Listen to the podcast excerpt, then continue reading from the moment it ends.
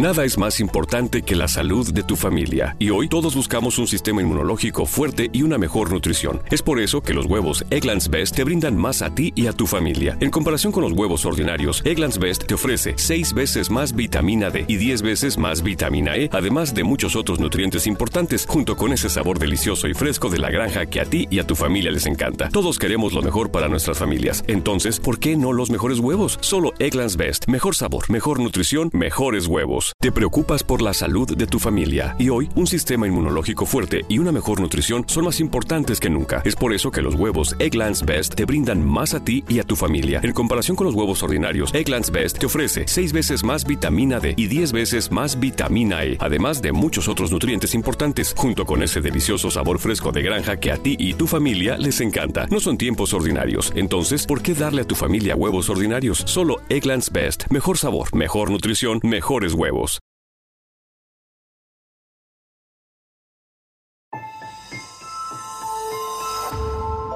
Durante años, se pensó que el Yeti vivía en los Himalayas.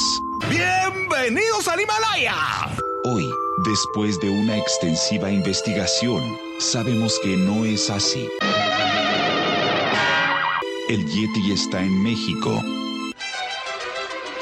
Y este es su espacio. Yo, check this out. Good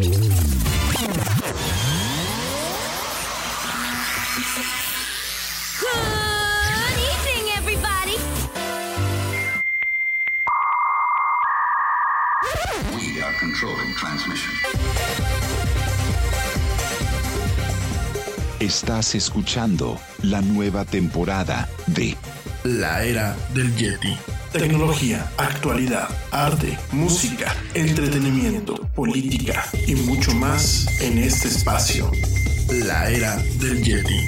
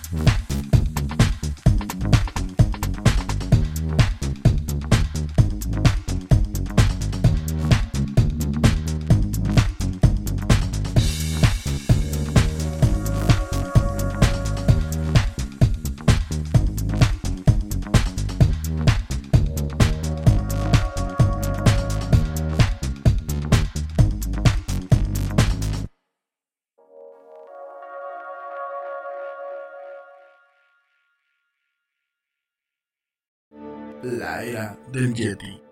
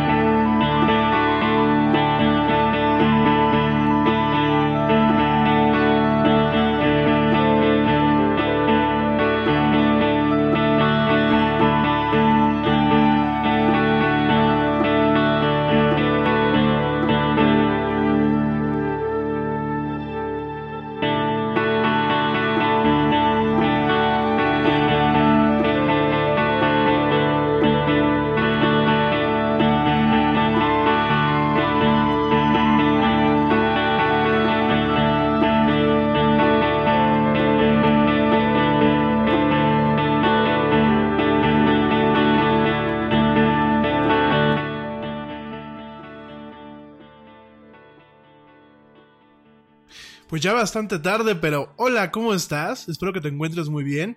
Como siempre, te doy las muy buenas tardes, muy buenas noches o muy buenos días, dependiendo desde, desde dónde y cómo me escuches. Y claro, me da muchísimo gusto darte la bienvenida a esto que es el programa más de pelos de la radio, esto que se llama La Era del Yeti. Yo soy Rami Loaiza y como siempre me da un tremendo gusto estar contigo a lo largo de una, bueno, pues dos horas y cachito, dos horas el día de hoy, dos horas, dos horas realmente el día de hoy, en esto, en este programa donde vamos a hablar de mucha tecnología, mucha actualidad y muchas otras cosas más. Gracias, gracias a todos por la paciencia. Tenemos aquí algunos problemillas de que les ha dado a algunos clientes hablarme por teléfono previamente a que voy a entrar al aire y por más que los ando correteando de ya tengo que irme, pues bueno, no les cae el 20, pero bueno, ya estoy contigo, ya estoy por aquí. Llevamos pues prácticamente media hora de atraso.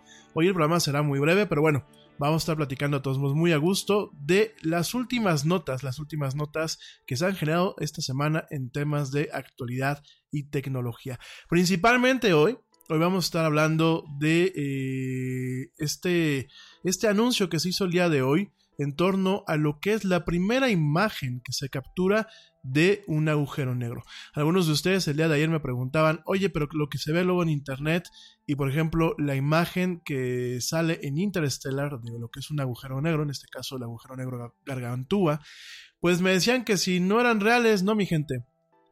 La mayoría de todo lo que hemos visto hasta el día de hoy en torno a los agujeros negros son modelos matemáticos simulaciones por computadora o bien representaciones artísticas. Lo que hoy vimos, pues aunque se ve borroso, te voy a explicar por qué se ve así, aunque se ve borroso y aunque la imagen como tal no impacta, no impacta bastante, realmente pues es un parteaguas en, el avance de lo que es la eh, astrofísica y la astronomía como tal. Sobre todo porque, bueno, estos cuerpos, estos agujeros negros, eh, hasta el día de hoy no se habían podido comprobar certeramente su existencia. Son modelos que existen dentro de lo que es la teoría de la relatividad. Son modelos que diferentes teóricos, como lo platicamos el día de ayer, habían propuesto. Eh, son eh, modelos, bueno, en este caso son objetos o fenómenos celestes que durante mucho tiempo se intuía que existían. Se veían algunas mediciones o algunas observaciones primarias que indicaban que podía existir algo así. Sin embargo, hoy, hoy con esta, esta muestra, esta, este descubrimiento, pues se da un paso más para confirmar la existencia, cómo la percibe o la ha concebido el ser humano acerca de lo que son estos objetos celestes. Ya vamos a platicar de eso en unos minutos más, que creo que bueno, pues es la parte que nos va a llevar un rato, a llevar un rato el tema. También el día de hoy te voy a platicar de lo que se quedó pendiente el día de ayer, eh, la forma en la que la directiva de copyright de Europa pues está intentando cambiar lo que es la web, eso por un lado. Por otro lado, también te voy a platicar dentro de este contexto de la Unión Europea, te voy a platicar de una nueva eh, guía o unas nuevas guías de referencia que la misma Unión está pasando para el diseño y la creación de sistemas de inteligencia artificial. Ya lo vamos a estar platicando también. Y vinculado a esto, pues también nos topamos con que el Reino Unido está intentando un rediseño radical de lo que es directamente el Internet. Eh, vamos a estar platicando de esto, también en la parte de seguridad digital, sobre todo pues la gente que son políticos, ahora sí, hoy sí, mi, hoy sí mi gente, hoy no se me va este tema, la gente que son políticos, te voy a explicar algo que pasó en Estados Unidos cuando el equipo, eh, el equipo de, de, trabajo, el equipo operativo de lo que es el Senado de los Estados Unidos, admitió haber hecho doxing a cinco senadores en Wikipedia. Te voy a platicar de eso y simultáneamente te voy a platicar cómo se están tratando de proponer una nueva ley allá en Estados Unidos en donde aquellos patrones oscuros de eh, las empresas que se dedican a la tecnología, te voy a platicar exactamente qué es esto, aquellos patrones oscuros de las empresas de tecnología puedan ser totalmente ilegales y puedan ser castigados por esta nueva ley. Por último, bueno, pues también te quiero platicar, muchos de Estados Unidos y mucho es de eh, Europa. Y yo sé que me vas a estar levantando la ceja y me vas a decir, pero ¿por qué Yeti? Porque últimamente lo que pasa en estas potencias en términos del manejo de las redes, eh, en algún momento termina afectándonos a nosotros. Entonces vamos a estar platicando de esto. En el caso de Estados Unidos, pues también eh, se aprobó, se aprobó una, eh, una ley, una acta que se llama Save the Internet, en donde se busca reinstaurar lo que es la neutralidad de la red. Entonces vamos a estar platicando de estos temas, principalmente el día de hoy. Mañana no te lo debes de perder, mañana es un programa especial, vamos a estar platicando de Facebook Dating, esta modalidad de esta red de redes, en donde, red de redes sociales, ¿eh? antes de que me vean feo, red de redes sociales, en donde, bueno, pues nos permite un tema de ligue. Vamos a estar platicando el día de mañana. Tenemos a una invitada especial, se llama Laura Núñez. Eh, ya mañana les platicaré, bueno, pues, eh, y, se y platicará ella, pues quién es ella, cómo nos conocimos, y vamos a estar platicando acerca de esta plataforma, esta plataforma, cuáles eh, son sus ventajas, porque efectivamente tiene ventajas, pero también cuáles son sus desventajas, y sobre todo vamos a estar platicando sobre las posibles amenazas de seguridad que la plataforma puede tener.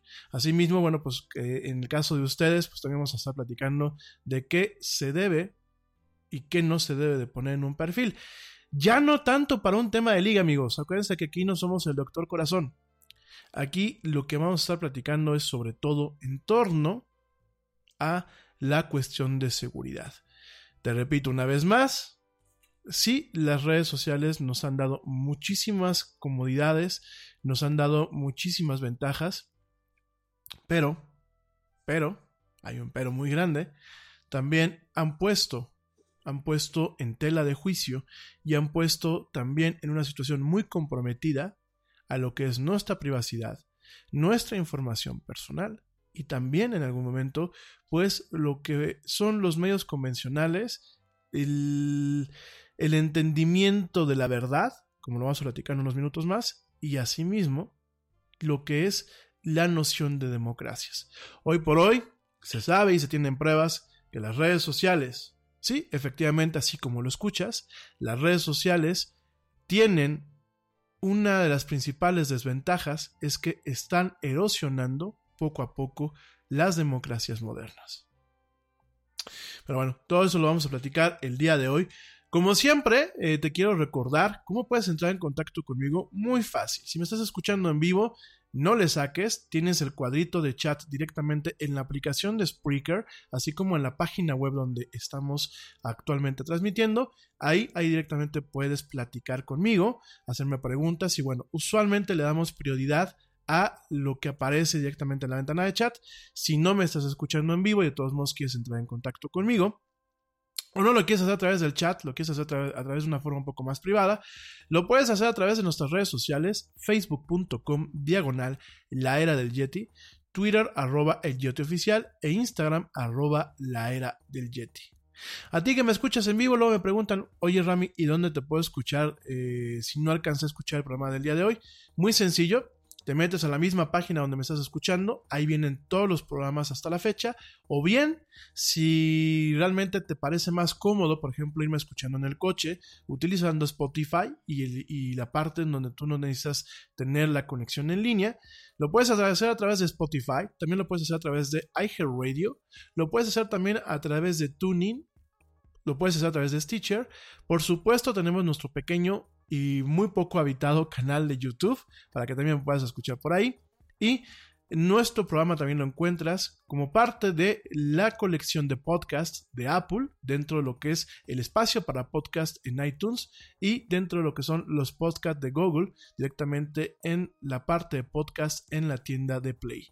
Los podcasts no tienen ningún, ningún costo, se pueden suscribir y bueno, pues ya es preferencia de cada quien. La mayoría de ustedes estoy viendo que me están escuchando directamente desde Spotify, aunque hay gente que me escucha también a través de Spreaker, a través, perdón, a través de iHeartRadio, por supuesto que hay, hay bastantes de ustedes que me, escuchan a través de Spreaker, a través de iHeartRadio, de TuneIn y de Stitcher. Estas plataformas que bueno, realmente es un privilegio estar en las principales plataformas de streaming a nivel mundial. Oigan, pues rápidamente quiero mandar Fíjense que no tengo tantos saludos el día de hoy. No sé si ya como que ya la gente se está empezando a poner en modo vacaciones. No sé si ayer saludé a todo el mundo. No sé si es que como no lancé anuncios antes, eh, a lo mejor la gente no supo que tocaba hoy Yeti. Lo que pasa es que hemos tenido unos días bien medio ocupados y la verdad no me dio tiempo. Me choca tener que justificarme, pero así es la verdad. No me dio tiempo para poder hacer toda la publicidad que usualmente hacemos. Entonces, pero bueno, si hay Yeti, avísenles a sus amigos, avisen a la gente que escucha en vivo en programa. Y por aquí estamos. Y rápidamente quiero aprovechar para saludar. Permítanme, permítanme, quiero eh, saludar directamente pues, a toda la gente que me escucha. Hoy, eh, hoy bueno, no voy a, este, a nombrar a nadie. No, es que no tengo aquí a nadie. Bueno, la gente de siempre. No lo digo de mal, ¿eh? Saludos a, Ale, que ya me está escuchando por acá. Ya me mandó un mensajito. ¿Qué pasó, mi Ale? ¿Cómo estás? ¿Qué tal el clima está por allá en Berlín? Espero que estés muy bien. Saludos también uh, al equipo honorario de la del Yeti, a George Tenegre y a Ernesto Carbó, que bueno, siempre nos están escuchando y siempre nos están echando la mano y siempre me están haciendo correcciones y colaborando con nosotros. Gracias a ellos dos que son mis equipos. Gracias también a los papás del Yeti que también luego me escuchan y eh, hacen pues sus colaboraciones y también pues me, me jalan las orejas cuando hay que jalármelas. Eh, saludos también a eh, mi querida amiga Blanca Chaya, saludos también a Laurita que pues ya mañana por aquí va a estar platicando.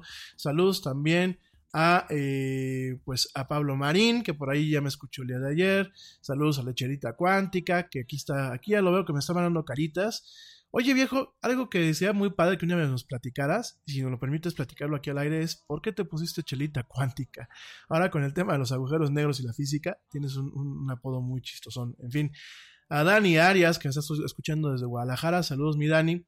Saludos también, bueno, pues en general a toda la gente que me escucha, a Liz Robles Lagüecitos, también saludos, que por aquí ya sé que me está escuchando, a Moni Castillo, que también me está escuchando, a Paco Guillén, bueno, general, a mi amigo este David Cepeda, que pues ya casi no comenta nada el buen David. Yo no sé si, si totalmente se desconectó, qué onda, pero bueno, pues también le mandamos un saludo. Y quiero mandar un saludo muy humilde y muy sincero y un abrazo a toda la gente que me escucha, por supuesto, en México, en España, en Estados Unidos, en Puerto Rico, en Guatemala, en Canadá, en Venezuela, en Argentina, en Israel, en Italia, saludos allá hasta Israel. Saludos a la gente que también me escucha en Colombia, allá en Barranquilla, que siempre dicen que nada más ando saludando a la gente de Cali de, y de Bogotá y de Cartagena. Pues es que nadie me dice que son de Barranquilla. Bueno, saludos allá a la gente de Barranquilla, allá en Colombia, hermoso país. También saludos a mi gente en Venezuela. Fuerza, gente, fuerza, poquito a poquito. Yo sé que pronto pronto eh, se va a acabar la pesadilla. También saludos a mi gente que me escucha en Francia, que no sé quién me escuchaba en Francia, pero pues gracias por escucharme por allá. Saludos a Olivia que me escucha en Suecia. Saludos a la gente que me escucha en Suiza, en Holanda, que me imagino, bueno, me imagino que en Holanda me escuchará mi buen amigo Alex Mondragón y su esposa Lynn. Saludos hasta allá. Saludos también a mi gente que me escucha en Islandia, que no sé quién me escucha en Islandia, pero sigue apareciendo aquí en las estadísticas. Y por supuesto, saludos a la gente que me escucha de vez en, cuando en Noruega. Gracias también. Aquí de las principales ciudades que nos escuchan, en Querétaro, en la Ciudad de México, gracias. En San Juan, Puerto Rico, en Ashburn, Virginia, en Zamora, España, en Barcelona, España, en Madrid, España, en Guatemala, Guatemala, en San José, California y en los Estados Unidos, en Granby, eh, Canadá y en Tepic, México. Gracias de verdad a ustedes por escucharme y bueno, es un privilegio estar con ustedes el día de hoy. Ya me eché los anuncios parroquiales, ya me eché los saludos, vamos a empezar a platicar. Fíjense que te estaba yo ahorita platicando del tema de eh, cómo, cómo las redes sociales han distorsionado un poco lo que se concibe acerca de lo que es la realidad en el día a día. Eh, ¿En qué me refiero al momento de distorsiones? Bueno, pues tenemos a estos grupos que siguen insistiendo que la Tierra es plana, tenemos estos grupos que siguen insistiendo que las vacunas son malas, tenemos estos grupos que siguen eh, presionando para eh, en algún momento influenciar lo que son los resultados de las elecciones. Ya lo vimos en Israel, ahora con las últimas elecciones, ya lo vimos en Estados Unidos hace dos años, lo vimos aquí en México, lo estamos viendo en Brasil también con, con Jair Bolsonaro, que bueno, pues llegó también por un tema de distorsiones que se generaron no solamente en redes sociales, sino también en las plataformas de mensajería en línea. Y fíjense que, eh, pues directamente, directamente, eh, ahorita estamos viviendo ya en Estados Unidos un tema de una amenaza, una amenaza en torno a lo que es el sarampión, lo platicábamos el día de ayer, el tema del sarampión que principalmente se origina en comunidades de judíos ultraortodoxos que no se quieren vacunar, pero también en algunas personas pues que ignorantemente han decidido no vacunar a sus niños ni vacunarse ellos. Eh, el tema del sarampión eh, es muy delicado, sobre todo porque en el 25% de los casos la gente termina hospitalizadas. Eh, realmente entre más tarde te da el sarampión y entre más tarde te dan ciertas cepas de sarampión, pues más peligrosa se vuelve la enfermedad. Y en este caso, en este caso, pues ya la amenaza es bastante amplia. Ya se declaró, como te lo platicaba el día de ayer, una emergencia pública en lo que es Brooklyn, allá en Nueva York.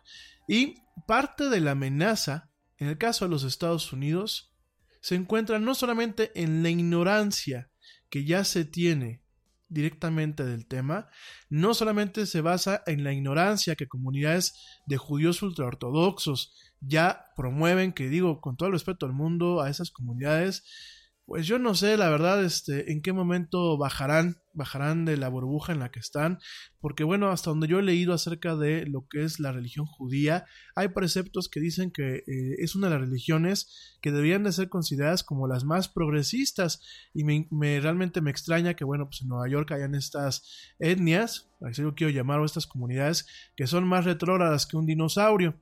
Entonces, de por sí, digo, ya de por sí los judíos a nivel mundial no tenemos buen nombre, digo, y me incluye en la parte que me toca, para que no crean que nada más estoy echando la piedra y este, me estoy haciendo tonto o estoy empezando a manejar un discurso de odio, pues yo tengo una parte que me toca de ese tema.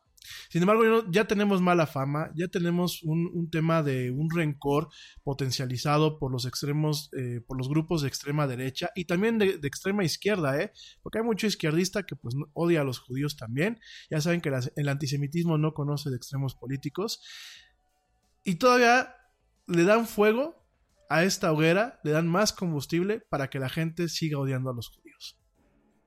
Digo, si alguien allá en Nueva York me escucha y tiene contacto con esas personas y se lleva bien, por favor háganlos, intenten eh, hacerlos entrar en razón, porque el tema es muy grave. Y más allá de, este, este ácido comentario que estoy haciendo en torno a la religión judía y al pueblo judío como tal, el problema más allá de cualquier eh, odio eh, infundado, fundado, y cualquier eh, tema de radicalización en contra de esta etnia, porque hay que recordar que el judaísmo es un pueblo y también es una religión, pues más allá de todo esto hay que, mm, no hay que perder ojo a la problemática que es tener un brote de sarampión en potencia, que a la larga puede derivar en una cuestión de una epidemia o de inclusive de una pandemia en donde el virus haya mutado lo suficiente para que sea netamente nocivo y para que no tenga control.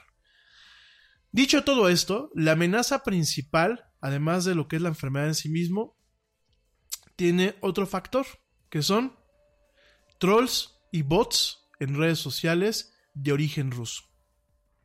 Así como lo escuchas, no, no son cuentos para niños, no son leyendas urbanas, se sabe el día de hoy que la existencia de una campaña de desinformación rusia ha ocasionado que algunos americanos tengan dudas al momento de vacunar a sus niños.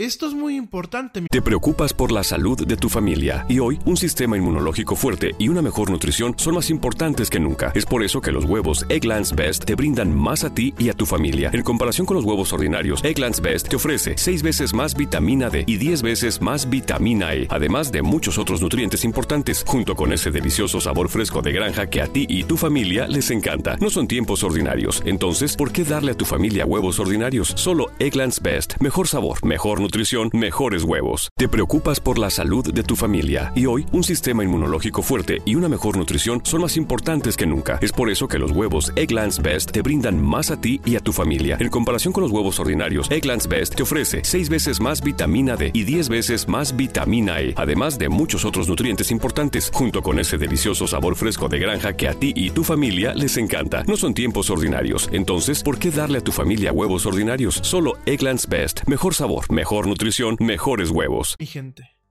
Porque ya estamos hablando de un tema de una guerra totalmente declarada.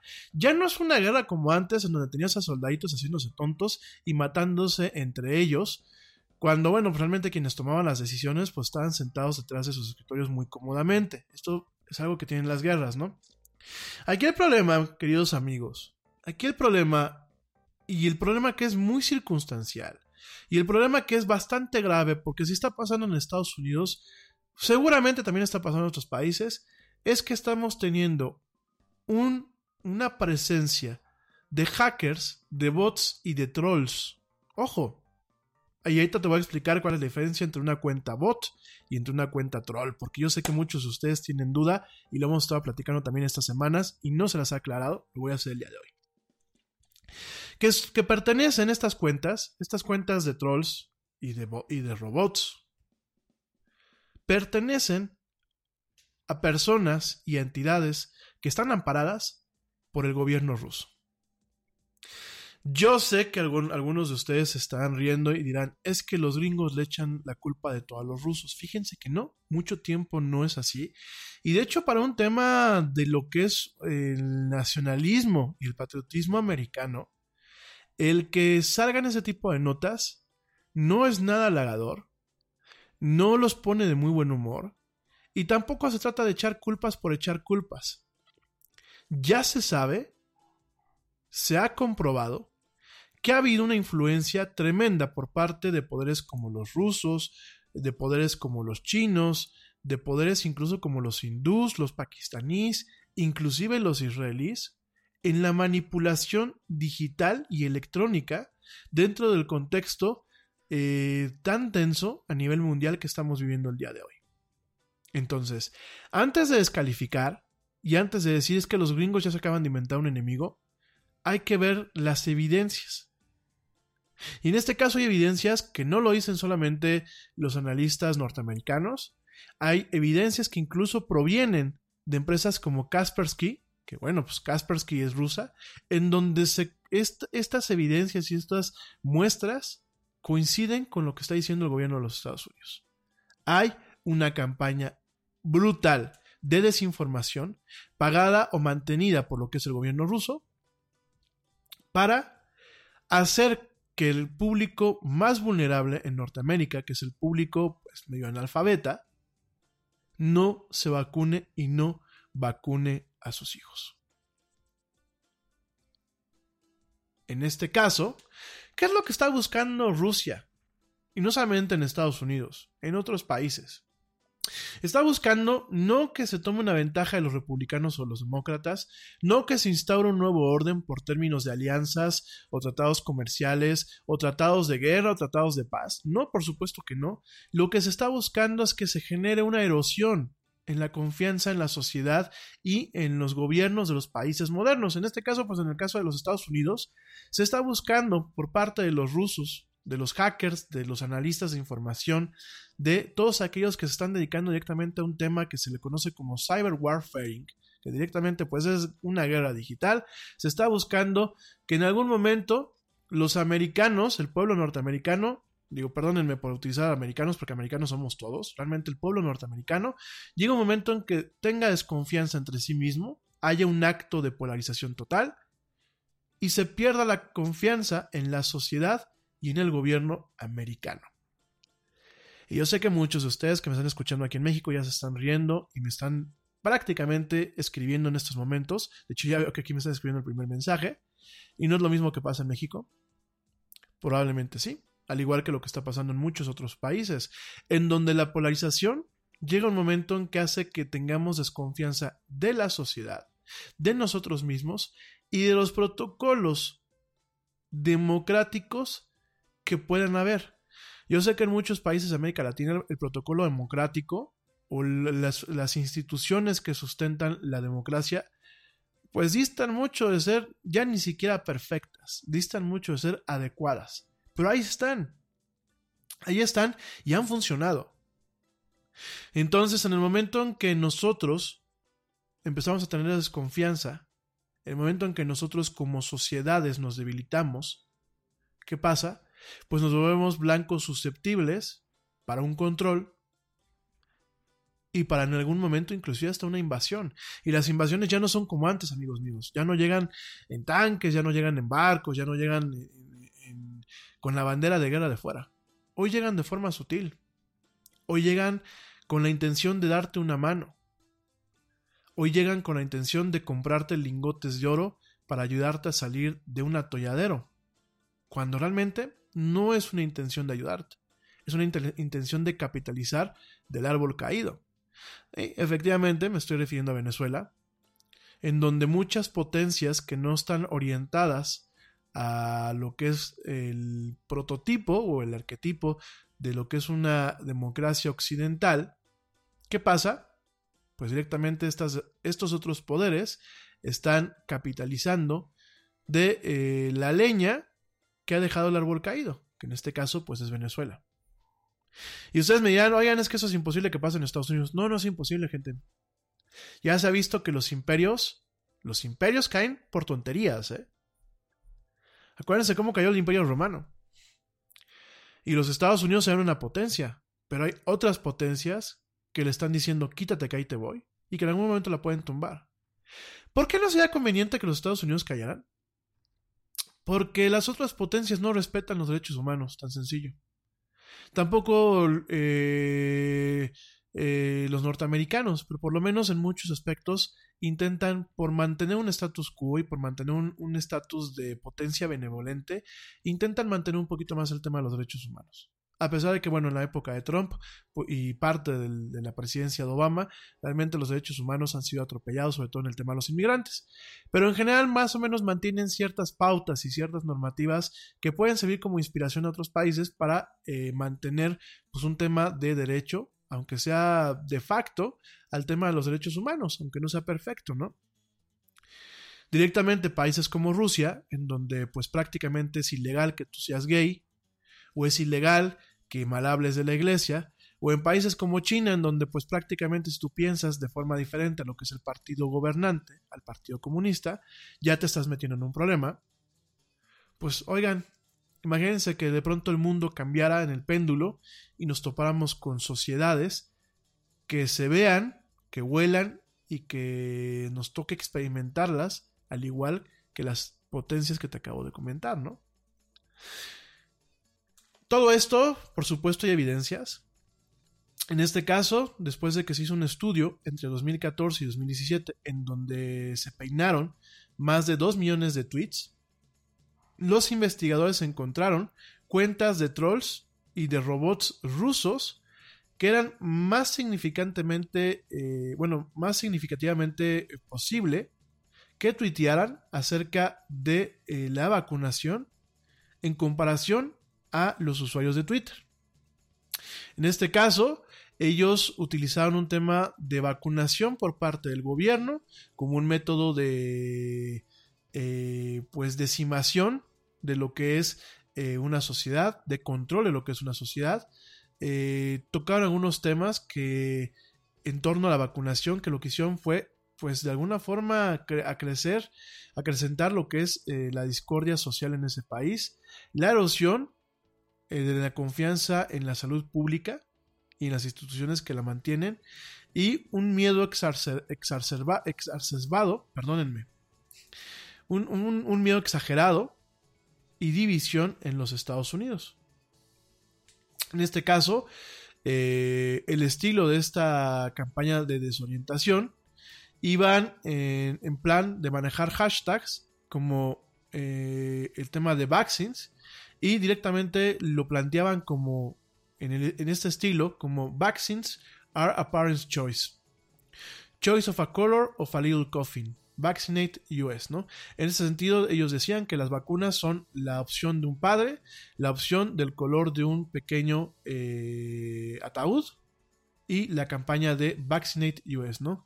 Por ahí también eh, algunos tweets que decían, ¿tú sabías que había un programa una base de datos secreta del gobierno de eh, daños, daños a los niños provocados por vacuna, por vacunas. Eh, por ahí, pues obviamente habían cuentas, habían cuentas de troles, de troles rusos, que estaban a favor, a favor de, de, la vacunación. En este caso nos topamos conversaciones como directamente, eh, permítanme un segundo, eh, permítanme, permítanme, permítanme, a ver, a ver, a ver, permítanme, permítanme, permítanme, eh, no, perdón, es que me están mandando, me están mandando algunos mensajes. Entonces, eh, perdón, una, una, una, disculpa. Ahorita lo checamos. Entonces, eh, bueno, directamente eh, pues tenemos, tenemos el tema de... Habían dos partes, habían cuentas robots y cuentas trolls, en donde, bueno, pues directamente iban a favor y en contra. Y lo que hacían era generar una plática en donde se generaban, se generaban, se generaban dos, dos eh, fuerzas principales o dos entes principales. dos, me siguen mandando mensajitos, te los atendemos. Eh, dos fuerzas principales o dos grupos eh, de oposición que lo que buscaban no era directamente que la gente no se vacunara y se muriera, sino lo que buscan directamente es que se genere una polarización, que se genere un campo de guerra en el tema de la opinión pública en Internet y por supuesto que se genere un tema de desinformación que al final del día ocasione problemas sociales dentro de lo que son las diversas eh, o diversos segmentos de la población norteamericana y últimamente se termine perdiendo la confianza en la sociedad, se termine perdiendo la confianza en los métodos con los cuales se guía la sociedad y por supuesto se termine perdiendo la confianza directamente en aquellos eh, entornos o en aquellas partes que la democracia ha creado. Entonces, bueno, esto es un problema bastante, bastante, bastante, bastante grave. En algún momento, bueno, se ubicó hace algunos tiempos eh, que se, había una, operación, una operación que se llama Operation Infection, con K. Eh, en ese sentido, bueno, pues fue una una, un, esfuerzo de desinformación soviético que pues directamente lo que buscaba era impulsar una falsa narrativa de que el virus de la HIV había sido creado por los Estados Unidos en los laboratorios del Fort, de Fort Detrick, Fort Detrick, perdón, Maryland. El fuerte Detrick en Maryland. Esto con el propósito explícito de eh, atacar a gente negra, gente de color y gente gay en los Estados Unidos y en el extranjero, ¿no? En este caso, bueno, pues eh, fue, esto es algo viejo, esto no es nuevo. Este, esta primera nota se publicó en 1983 en la India, en un periódico eh, de, habla, de habla inglesa. Los argumentos en aquel entonces se esparcieron a través del mundo por medio de iniciativas de la KGB. por ahí de 1987, CBS News estaba ya cubriendo eh, pues este, estos temas y lo que este esfuerzo hizo en algún momento fue manchar la reputación de los Estados Unidos de Norteamérica alrededor del mundo y debilitar la habilidad de los Estados Unidos, la habilidad de los Estados Unidos para trabajar con gobiernos extranjeros para de alguna forma remediar la crisis de eh, SIDA y de HIV que en aquel momento, o de VIH, diciéndolo en español, que en aquel momento pues aquejaba, esto de la década de los 80, ¿no? En su momento funcionó, y para 1992 el 15% de la, de la ciudadanía norteamericana estaban de acuerdo que definitivamente o probablemente el caso en torno a, lo que es el VIH había sido creado deliberadamente en un laboratorio del gobierno, ¿no? Este efecto fue particularmente fuerte eh, a través de los eh, afroamericanos, en donde, bueno, muchos de ellos consideraron el VIH como el producto de un, gobierno, de un, de un laboratorio gubernamental para afectarlo a ellos. Una, una, medición que apareció claramente en, el 2000, en un estudio del 2005 por la Rand Corp, este think tank que es bastante grande en Estados Unidos, y por la Universidad del Estado de Oregón, en donde, bueno, pues directamente pintaba un cuadro en donde el 25% de los afroamericanos que hayan sido entrevistados consideraban el VIH como el producto de un experimento de The Paychecks Business Series is giving you a look inside the second stimulus bill in this six-part mini-series. From round two of the Paycheck Protection Program to tax credits and more. Hear everything you need to know at paychecks.com slash business series. El gobierno norteamericano, ¿no? Entonces, bueno, esto es una, una técnica, es una técnica que está utilizando eh, Rusia eh, para generar desinformación, para atacar varias vulnerabilidades en los entornos sociales en Estados Unidos. Por ahí también se piensa o se entiende que hay ciertos efectos eh, que se están buscando para polarizar lo que son la población latina de los, de los, norteamericanos allá con la población sajona.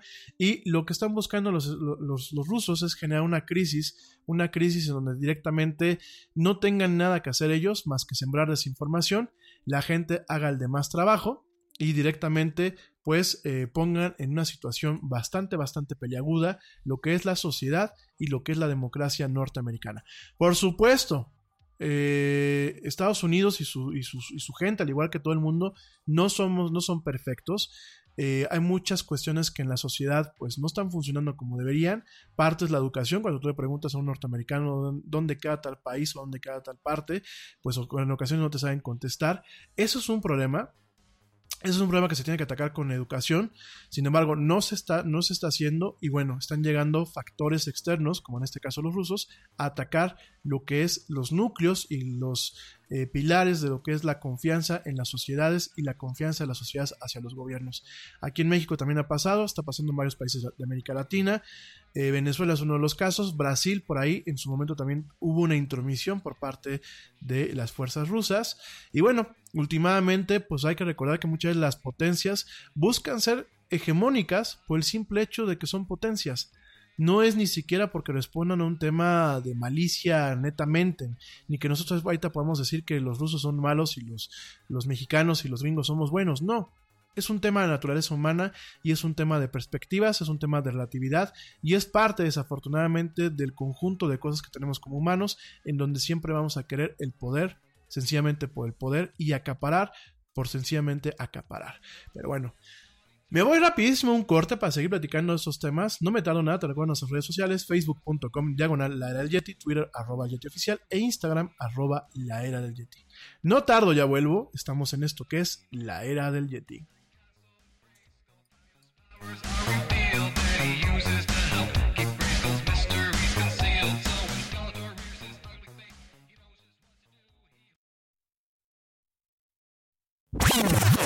We are controlling. Yo, check this out. Este corte también es moderno. No te vayas.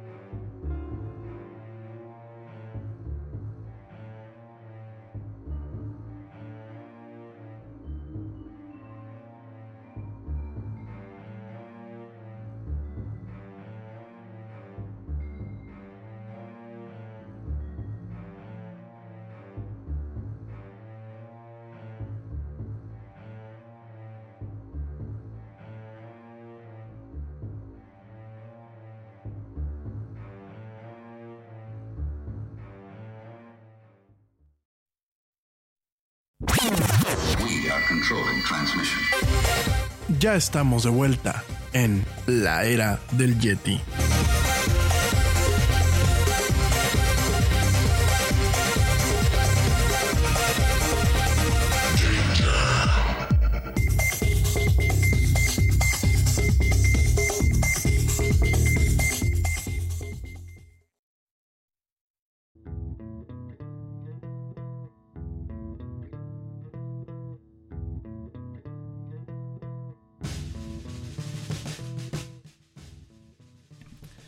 Ya estoy de vuelta en esto que es la era del Yeti. Gracias a mi gente que me sigue escuchando. Me dicen, oye, estás muy flojo, estás haciendo los cortes muy grandes y estás empezando muy tarde.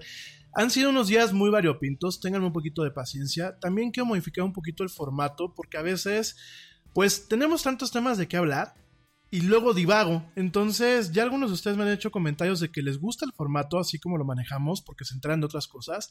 De hecho, alguien que tengo que agradecerle mucho a Rafael, eh, Rafael López, que me dice es que me gusta mucho tu programa porque me recuerda a un programa que se llamaba La Vida Secreta de las Máquinas. Y es muy curioso porque hace unos, hace unos justamente iba platicando de ese programa. Entonces, este, lo pasaban en Discovery Channel. Digo, ya es un programa muy viejo, ya es de chavorrucos y en donde empezabas un tema y partías a otro. Pero también hay mucha gente que me dice, oye, brother, es que luego nos confundimos. Entonces estamos tratando de hacer algunos ajustes. La verdad, lo que queremos es que ustedes estén cómodos. No se trata de audiencia por audiencia, sino se trata realmente de que las cosas salgan como deben de salir y que realmente sea un programa de calidad. Entonces estaba haciendo algunos ajustes entre eso y entre que realmente la generación de notas en estos días ha sido un poco, un poco variopinta hay demasiados temas, pero no son temas tan fuertes como lo del día de hoy. Hay muchísimas cosas que platicar, pero no con, no con cierta, ciertos puntos de trabajo.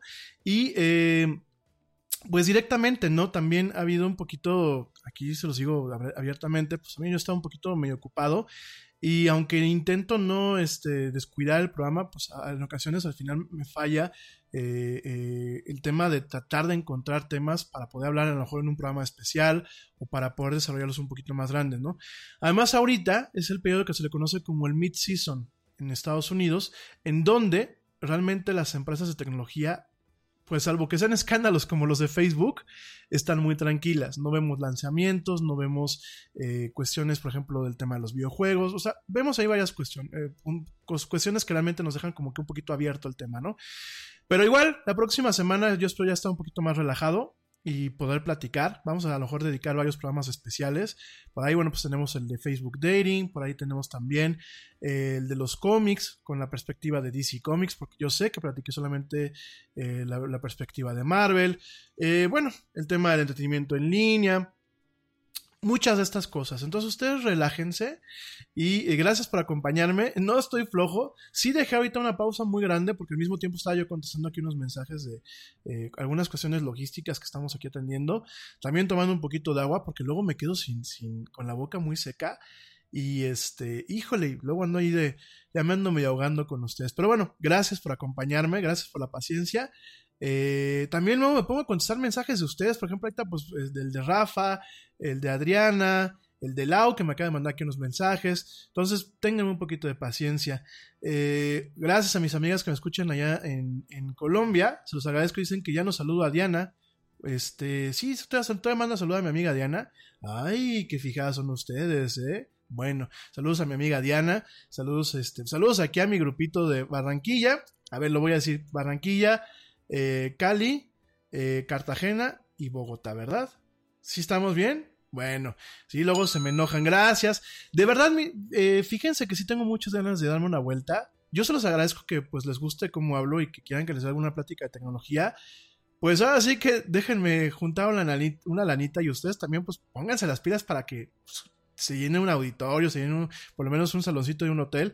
Nada es más importante que la salud de tu familia. Y hoy todos buscamos un sistema inmunológico fuerte y una mejor nutrición. Es por eso que los huevos Egglands Best te brindan más a ti y a tu familia. En comparación con los huevos ordinarios, Egglands Best te ofrece 6 veces más vitamina D y 10 veces más vitamina E, además de muchos otros nutrientes importantes, junto con ese sabor delicioso y fresco de la granja que a ti y a tu familia les encanta. Todos queremos lo mejor para nuestras familias. Entonces, ¿por qué no los mejores huevos? Solo Egglands Best. Mejor sabor, mejor nutrición, mejores huevos. Te preocupas por la salud de tu familia y hoy un sistema inmunológico fuerte y una mejor nutrición son más importantes que nunca. Es por eso que los huevos Egglands Best te brindan más a ti y a tu familia. En comparación con los huevos ordinarios, Egglands Best te ofrece 6 veces más vitamina D y 10 veces más vitamina E, además de muchos otros nutrientes importantes, junto con ese delicioso sabor fresco de granja que a ti y tu familia les encanta. No son tiempos ordinarios, entonces, ¿por qué darle a tu familia huevos ordinarios? Solo Egglands Best. Mejor sabor, mejor nutrición, mejores huevos. A platicar con ustedes. Yo se los agradezco. Espero que si no se puede este año, el año que viene sí pueda estar yo con ustedes.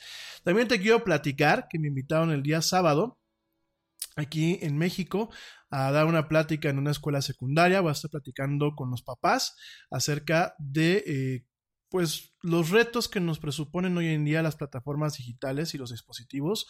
Eh, mucha gente está casada con el tema de que solamente las tablets y los teléfonos pueden ser eh, poco, un poco nocivos para el crecimiento y el desarrollo psicológico de los chamacos. Pero también tenemos, por ejemplo, las plataformas que permiten conexión a Internet, como lo pueden ser un Xbox One o una PlayStation 4. Entonces vamos a estar platicando de eso eh, el sábado. Si alguien de ustedes, porque ya por ahí sobre todo Blanquita, que luego es la que me está preguntando y pregunte, ¿tiene ganas de que vaya a platicar a sus escuelas? Bueno, pues directamente mándenme un mensaje, me pongo de acuerdo con sus, con sus colegios eh, y obviamente, bueno, pues ya, ya, ya veríamos cómo, cómo, lo manejamos y para desplazarme a platicar, ¿eh?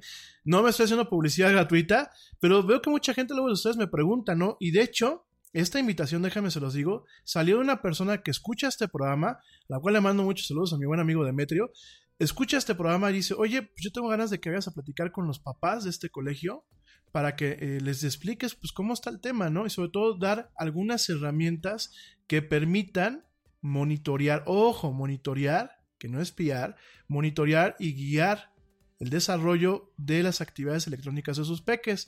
Entonces, bueno, si alguien está interesado, pues nada más échenme un mensajito. Así que mándenme un inbox, que ya se acuerdan que el inbox no existe. Mándenme un mensajito a través de Messenger y con todo gusto nos ponemos de acuerdo y nos damos una vuelta. A mis amigos de Colombia y de Costa Rica, que también en Costa Rica siempre me están invitando, pues vamos a hacer lo mismo, ¿no?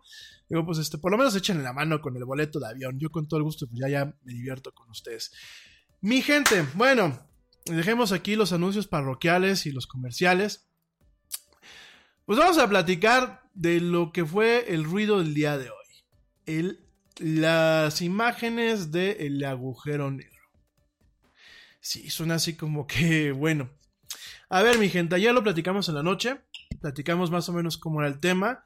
¿Cuál es el proyecto? El proyecto se llama Heaven Horizon Telescope, en donde diferentes radiotelescopios lo que hicieron fue apuntar llamándolo figurativamente, apuntar sus antenas hacia una región del cielo nocturno, o bueno, no del cielo nocturno, vamos a decir las cosas como son, de, lo que es el universo. En este caso, pues apuntaron hacia lo que es la, la, em, la galaxia de Virgo, apuntaron hacia el centro de la galaxia de Virgo, y lo que se registró, lo que se registró y lo que vimos, pues es la medición la medición eh, o la imagen generada por diferentes telescopios apuntando al mismo punto, eh, con diferentes grados de resolución, con un protocolo científico que realmente permitió que eh, lo que se estaba armando y ensamblando en base a toda la información que se recabó, pues realmente fuera algo que tuviese cierta validez científica.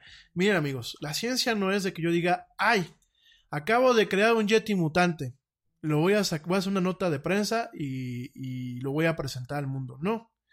Para que realmente se haga ciencia y para que realmente se pueda ratificar y profundizar en torno a un descubrimiento, se utiliza algo que se le llama el peer-to-peer reviewing o el repaso, la revisión de par a par. En el caso de este proyecto, se les dio esta información, todos estos datos ya que se armaron, se les dio a un grupo de científicos que no estaban involucrados en el proyecto para que lo revisaran a partir de sus propios conocimientos, observaciones y teorías. De tal forma que se tuvieran dos, eh, dos ejes principales en donde la, el cruce o, o de alguna forma el, el, entronque entre estos dos ejes o entre estas dos líneas de investigación realmente llegará a las mismas conclusiones. Entonces, cuando hablamos de ciencia, amigos, y esto lo digo para que no se demeriten las cosas, cuando hablamos de ciencia no es de enchilame la otra gorda Petra que se llama la cabeza, como decimos en México, o no son cuestiones tan triviales como quitarme un pelo, quitarle un pelo al Yeti. No es trivial, hombre, es un jalón en, el brazo, en cualquier parte de mi, de mi peludo cuerpo, ¿no? Entonces tenemos esta circunstancia, amigos. Este fue un esfuerzo que llevó un año, porque las mediciones se tomaron hace un año justamente, durante una semana. Pero llevó todo el lapso de un año para poder hacer el análisis, el armado, la coordinación y sobre todo el repaso y el análisis y la calificación de los resultados de tal forma que tanto los encargados del proyecto como la gente que estaba fuera del proyecto pero con conocimientos eh, profundos sobre los temas llegaran a las mismas conclusiones. En este caso lo que se presentó el día de hoy quiero aclarar porque yo no entiendo por qué los medios aquí en México tienen esta falta de ética periodística y de eh, profesionalismo periodístico. Lo que dijeron los medios aquí en México es que lo que se había visto era el super agujero, eh, bueno, el agujero supermasivo, que es eh, Sagitario A, que pertenece a nuestra, a nuestra Vía Láctea. No, amigos.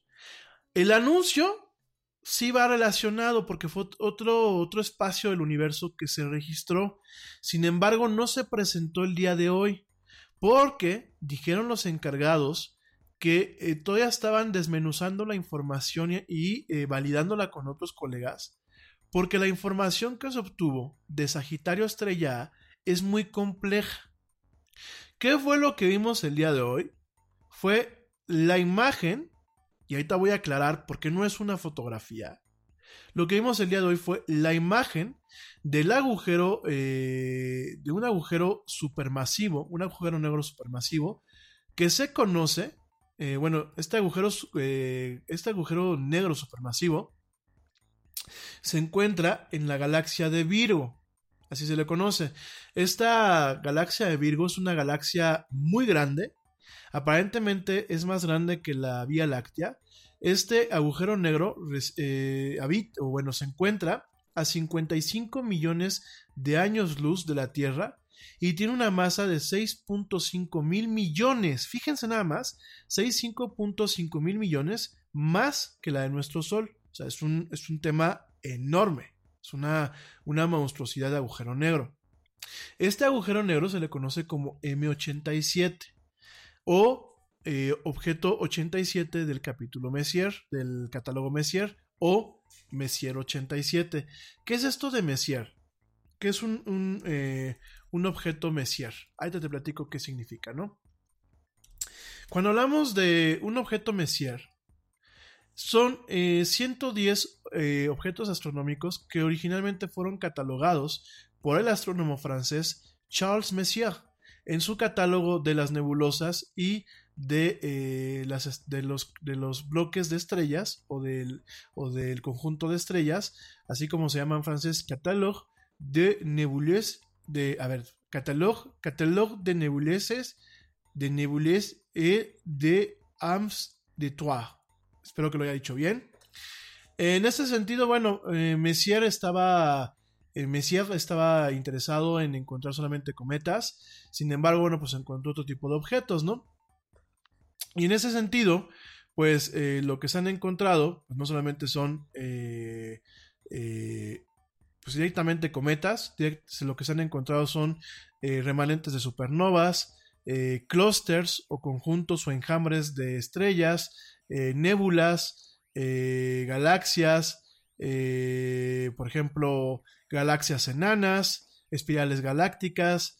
Eh, ¿Qué otra cosa? Bueno, pues por ejemplo, también se han encontrado eh, diferentes tipos de nébulas, eh, algunos tipos de asteroides, galaxias en espirales, cuasares. Bueno, y en este caso, el M81, el M81 como tal, o Messier 81, pues es un, un objeto que directamente pues eh, se encuentra a lo que te acabo de decir, que son pues nada más y nada menos la friolera, ojo, cuando hablamos de este tipo de frioleras, eh, son cuestiones muy trascendentales, se encuentra a 55 millones de años luz de la Tierra.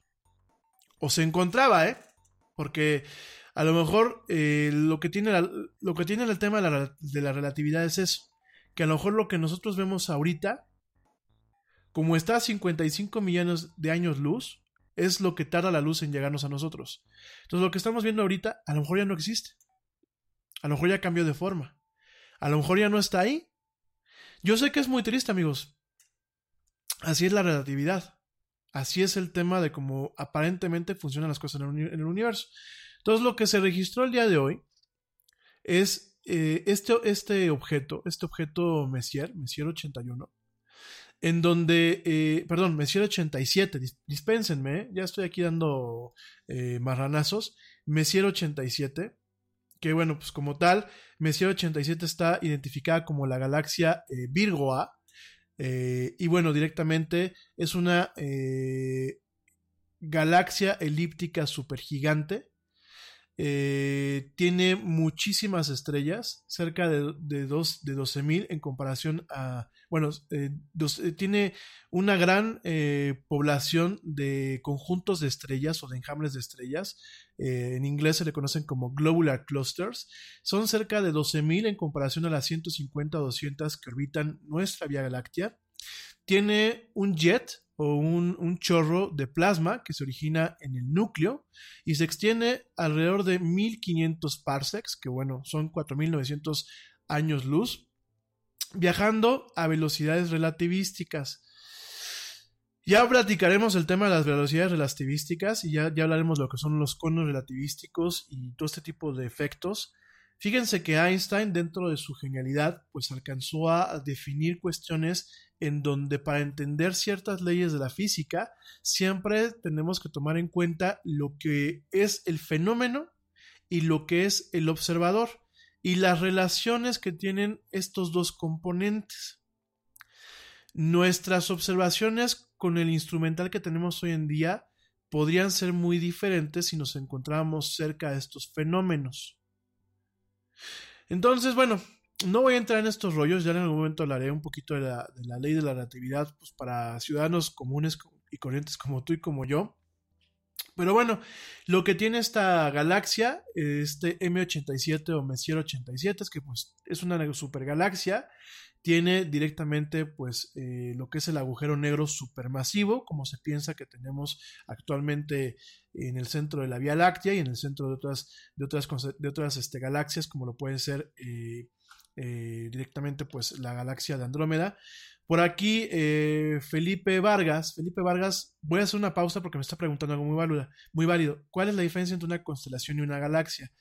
Son dos cosas totalmente diferentes. Una constelación es una representación eh, simbólica de observaciones humanas de nuestro cielo celeste o de nuestro cielo nocturno. Eh, las constelaciones en su momento se hicieron o se, plasmaron.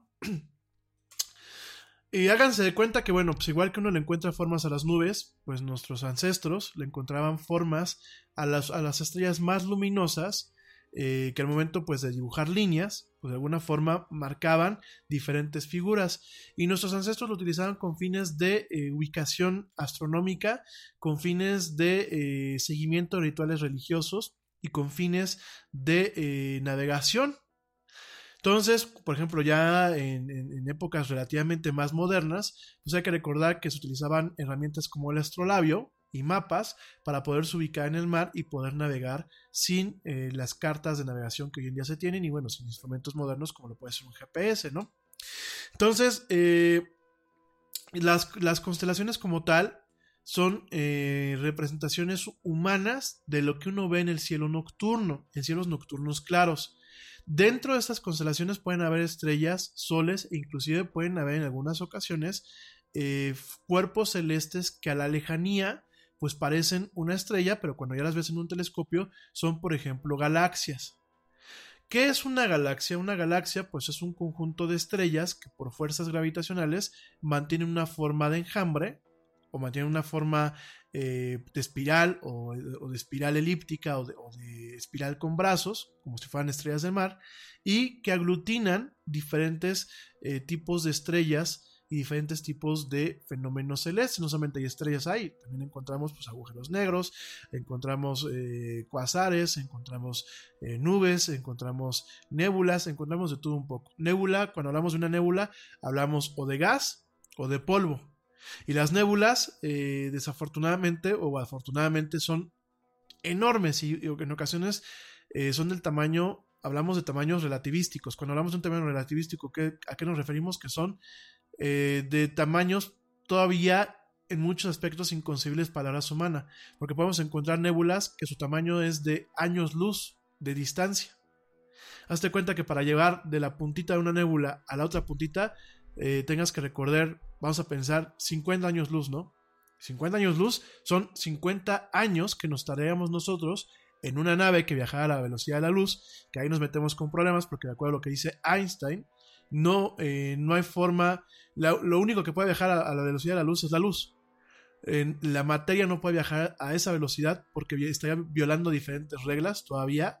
Y además, entre más se acerca la materia a la velocidad de la luz, más pesada se vuelve y más resistencia existe. Y bueno, entramos también en una serie de cuestiones, por ejemplo, con lo que es la dilatación del tiempo, bueno, muchísimas cuestiones que volvemos a lo mismo.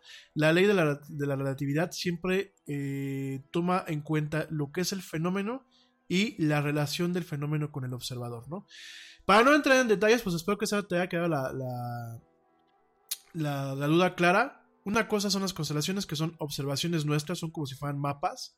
Y otra cosa son las constelaciones, que, que ya las galaxias, que directamente son objetos celestes que ahí están. Bueno, cierro, cierro rápidamente el paréntesis, nada más que sí quise contestar rápido a la pregunta para que no nos quedamos con esa duda. La era del Yeti. Y una vez aprovecho, saludos primazo, gracias por escucharme. Y retomando el tema, lo que se alcanzó a ver, pues es este agujero negro supermasivo que está en el corazón de esta galaxia de, eh, de Venus o Messier 87, en donde lo que estamos viendo, amigos míos, no es una fotografía. Lo que estamos viendo no es una fotografía, lo que estamos viendo es una representación de la captación eh, de señales de radio y de señales energéticas que tienen nuestros radiotelescopios. Obviamente, todo esto se plasma sobre nociones ópticas que se tienen dentro de lo que es el panorama celeste. Pero realmente lo que estamos viendo en esta representación son eh, un modelo, si lo quieren ver así, creado por la computadora en base a mediciones radiológicas. ¿Qué significa? ¿Que no estamos viendo el agujero negro como tal? No, no es así. Sí lo estamos viendo como tal, pero no lo estamos viendo de forma óptica, lo estamos viendo de forma eh, radiológica lo estamos viendo utilizando eh, longitudes de onda que sí hay ciertas longitudes de onda que caen dentro de lo que es el espectro de la luz visible, pero también estamos recogiendo otro tipo de longitudes de onda que nos permiten entender y generar esta figura. Eh, es un monstruo, o sea, como tal. De hecho, eh, Sera Markov, que bueno, pues es una astrofísica de la Universidad de Ámsterdam, que fue una de las que dio la, conferencia de prensa más importante el día de hoy, lo que estamos viendo es un agujero supermasivo que es grandísimo eh, dentro de lo que son los estándares conocidos de los agujeros negros gigantes. Eh, y lo que se está viendo, de acuerdo a lo que dice esta persona, es un agujero negro que tiene el tamaño, fíjate nada más, que tiene casi el tamaño de lo que es nuestro sistema solar. Valora eso. O sea, vamos a tomar en cuenta lo que, está, lo que acabo de decirte. Es un objeto celeste que es gigantesco, es totalmente, eh, pues el tamaño de una gargantúa, ¿no?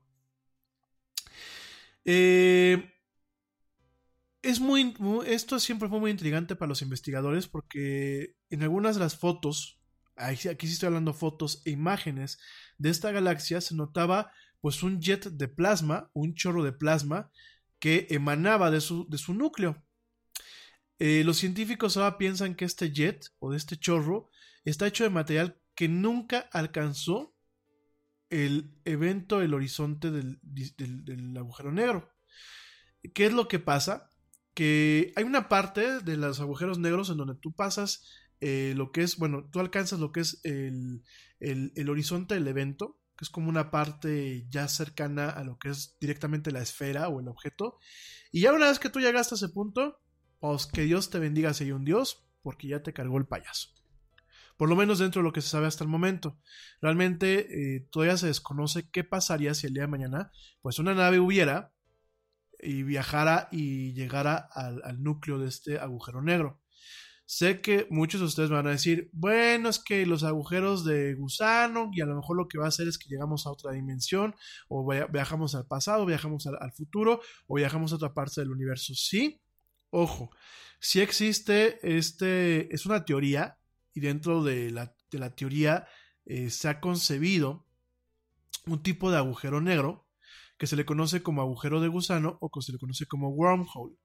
El wormhole como tal se piensa y está justificado en algunas eh, premisas de lo que son eh, la teoría de la relatividad y las leyes de la relatividad, se, se, presupone que es un agujero negro con cierta fuerza que lo que hace es eh, distorsionar dos fragmentos de lo que se le conoce como el continuo espacio-tiempo, porque hay que recordar que cuando hablamos en términos de universo, no hablamos solamente de distancias, que ya es el espacio, hablamos también de tiempo.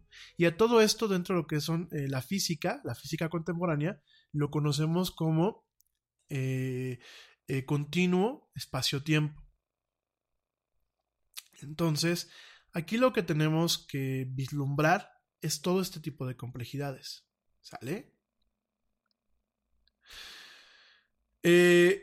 como tal, no sabemos cuáles son los agujeros que entran dentro de esta categoría no sabemos eh, cuáles son los eh, agujeros que no entran en esto. Creemos que un agujero negro se forma a partir de eh, cuando una estrella pues llega al fin de su vida o, uno de sus posibles fines, porque cuando una estrella se muere, digo, suena muy feo, voy a poner en términos un poco más, más coloquiales, cuando una estrella se muere, usualmente es porque se le acaba su combustible eh, se vuelve sumamente denso lo que queda para, para, generar fusión. Y una de dos, o se vuelve un tipo de estrella que se le conoce como eh, estrella eh, enana blanca, o se vuelve como una estrella de neutrón. Bueno, no, perdónenme, una estrella de neutrones es una estrella viva, perdónenme. Una enana blanca, lo que pasa es que yo me confundo porque las enanas blancas también tienen chorros como las estrellas de neutrones, o bien se genera una enana roja de baja densidad, o bien se genera un agujero negro, o bien explotan y se genera una supernova, de lo cual muchas quedan unas manchas o un tipo de nebulosa que son los restos de esa estrella. Entonces digo, perdón, eh, perdónenme si a veces me trabo y, por divagar tanto, pero eh, intento explicar como yo, como yo lo he tratado de entender, porque son temas muy complejos. Y en este caso, este agujero negro, pues no nos garantiza que si una nave va y cruza lo que es el, el, horizonte del evento, pues no sabemos cómo va a parar. Lo que nos dice las, las, posturas científicas que hoy tenemos es que las fuerzas van a ser tan, tan, tan, tan, tan cañonas que en algún momento la nave que entre va a terminar totalmente eh, comprimida, va a terminar totalmente destruida. Sin embargo, y ahí está lo más cañón, por los efectos de la dilatación del tiempo que se presentan eh, de forma teórica cuando uno está dentro de lo que es el, el, horizonte del evento y ya dentro de lo que es el agujero negro, a lo mejor nos llevaría una eternidad darnos cuenta o que nos llegue el momento en que la nave se nos comprima, a nosotros como el observador subjetivo. A lo mejor nos morimos antes dentro de la nave de que veamos de que la nave se empieza a hacer chicharrón, ¿no? O carnitas. Entonces, bueno, ya platicaré de esto en otro programa, que ya nos quedan 20 minutos de programa prácticamente. Ya sé, ya sé, no me cuelguen. Pero bueno. Y aquí la cosa que lo que estamos viendo es la medición radiológica a partir del uso de ocho radiotelescopios que están pues directamente estacionados en cinco continentes. Orgullosamente uno de estos radiotelescopios está aquí en México. Ahorita vamos a platicar de eso. Oigan, rápidamente un paréntesis, ¿eh? No me va a dar tiempo de platicar de lo, del internet. Yo creo que lo platico el día lunes, ¿eh? Les prometo que ahora sí eh, no se me va. Porque los veo muy picados con el tema del agujero negro. Y además, como realmente los medios convencionales no lo explicaron bien, Bueno, pues déjame lo platico entonces y ya con esto nos despedimos y les prometo que el día lunes, sin falta, sin falta, sin falta, les platico el tema del internet ¿sale? Sí ve que nos damos un descansito. O si mañana nos da un tiempito hablando de, Facebook Dating, si nos da un tiempito para, para, colocarlo por ahí, pues por ahí lo metemos, ¿no? Bueno, pues vamos a hablar hoy de ciencia, para no marearnos con el tema de, Facebook, ¿no? Fíjense, este, este tema tuvimos eh, eh, telescopios en Alemania, en México y en Taiwán. Tuvimos, eh, fíjense, ocho telescopios. Entre ellos, bueno, pues tenemos uno aquí en México, del cual te voy a platicar el día de hoy. Y lo que hicieron es, esos telescopios lo que hicieron es como apuntaron a un mismo punto, valga la redundancia, suena muy feo, pero bueno, así es. apuntaron hacia un mismo enfoque de lo que es este eh, nuestro cielo o nuestro universo ya que fue, estuvo el enfoque lo que hicieron fue generar todos este, estos datos eh, toda esta información la generaron la compartieron yo te platicaba el día de ayer eh, se generaron petabytes enteros de información mucho no se pudo compartir por internet. Se sé de buena fuente que llevaban unas unidades de discos duros, las estuvieron mandando a varias partes del mundo. Y bueno, eh, ¿qué fue lo que se hizo con toda esta información? Se creó un, un panorama completo, se hicieron diferentes eh, validaciones. Eh, fíjense nada más, eh, por aquí ponen, en base a uno de los investigadores que se llama Dan Marrón, él pone el, el equivalente que toda la información que se generó es igual a 5000 años de música en MP3. Fíjense nada más, 5000 años. Una vez que ya se creó esta imagen y antes de que se soltara al público, esta imagen junto con toda la información pasó por un proceso muy riguroso de revisión por parte de diferentes eh, científicos a nivel mundial, de diferentes equipos, y muchos e, de estos equipos no estaban involucrados en el proyecto, esto para que no hubiese un sesgo subjetivo. Ya que se hizo todo ese análisis, el proyecto se publicó en seis diferentes papeles el día de hoy, en lo que es eh, The, The, Astrophysical Journal Letters, o las cartas eh, del diario astrofísico. Vienen mucha más información. Eh, hay cuatro metas principales directamente en esta, en esta, en esta misión. La primera fue tomar la foto, no óptica, que ahorita voy a llegar a ese punto, sino tomar la, la foto de, una, de un agujero negro o tomar la imagen de un agujero negro. Ya se hizo. El segundo punto, con, ya que se tuvo esto, era checar el trabajo de Einstein. Eh, la teoría de la relatividad general ya tiene 100 años, amigos míos se ha mantenido bastante bien a lo largo del último siglo. Einstein predijo en su momento la existencia de ondas gravitacionales mucho tiempo antes de que la humanidad tuviese los mecanismos y las herramientas para poder detectarlos. Y en su teoría también se predecía la silueta o la sombra de un agujero negro que se veía circular.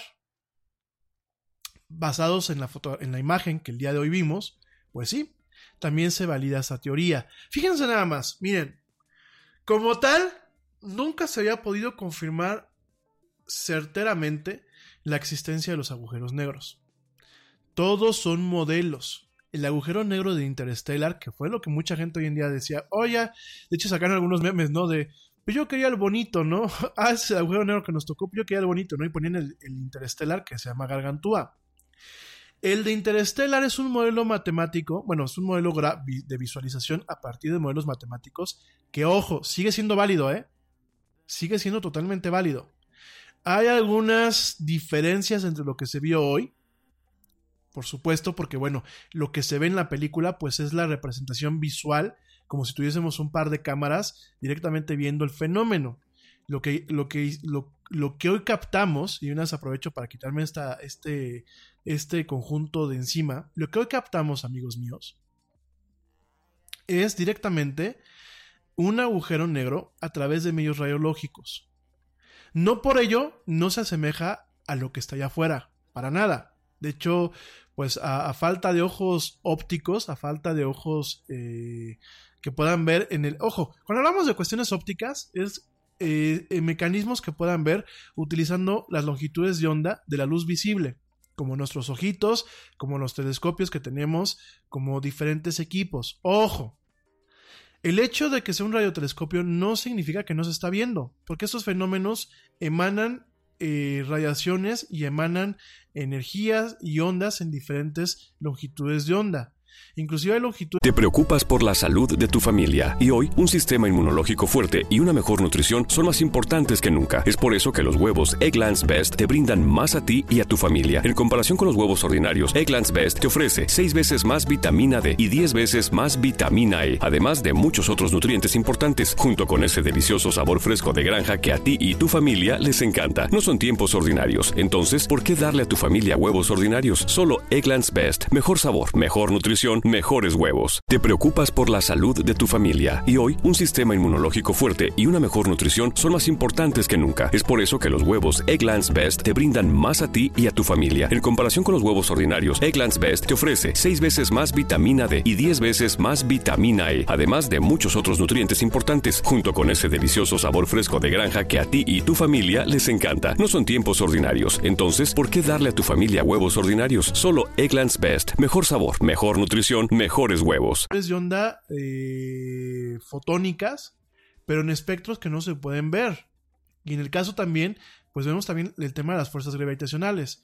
Entonces lo que, lo que se hizo es, esta imagen que, que estamos viendo es un composite, así se le conoce, es un composite entre lo que se alcanza a percibir en el espectro óptico junto con lo que se ve en el espectro radiológico.